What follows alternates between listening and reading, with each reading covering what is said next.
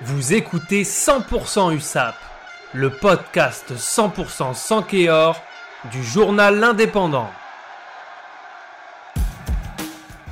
Ce week-end, on jouait la première journée de challenge européen dans sa poule B composée du Loup, de Gloucester, Newport et Trévise. Les Catalans affrontaient les Dragons gallois à Aimé Giral devant un peu plus de 5400 spectateurs.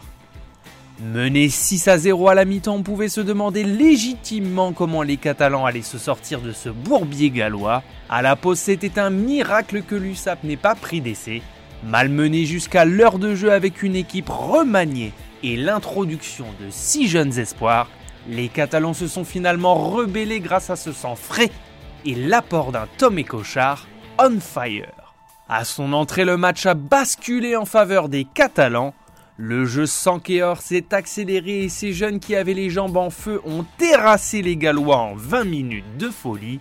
Une fois l'avantage pris par les Catalans, ce fut un véritable festival de percussions et de passes, dont une merveille à l'aveugle de Tom et Cochard pour Baptiste Plana, qui parcourt 30 mètres pour aplatir.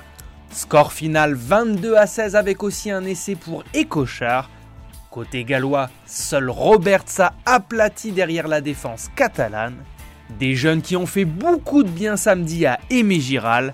Pour David Marty, l'USAP a besoin de cette jeunesse, même s'il reconnaît qu'on ne peut pas faire une équipe qu'avec des joueurs du cru, leur incorporation doit rester une priorité. La partie jouée face à Newport lui a donné raison. Et si les jeunes pouvaient apporter ce qui manque à l'USAP, y compris en championnat. C'était 100% USAP, le podcast 100% sans Kéor, réalisé à partir des écrits de Gilles Navarro pour l'Indépendant.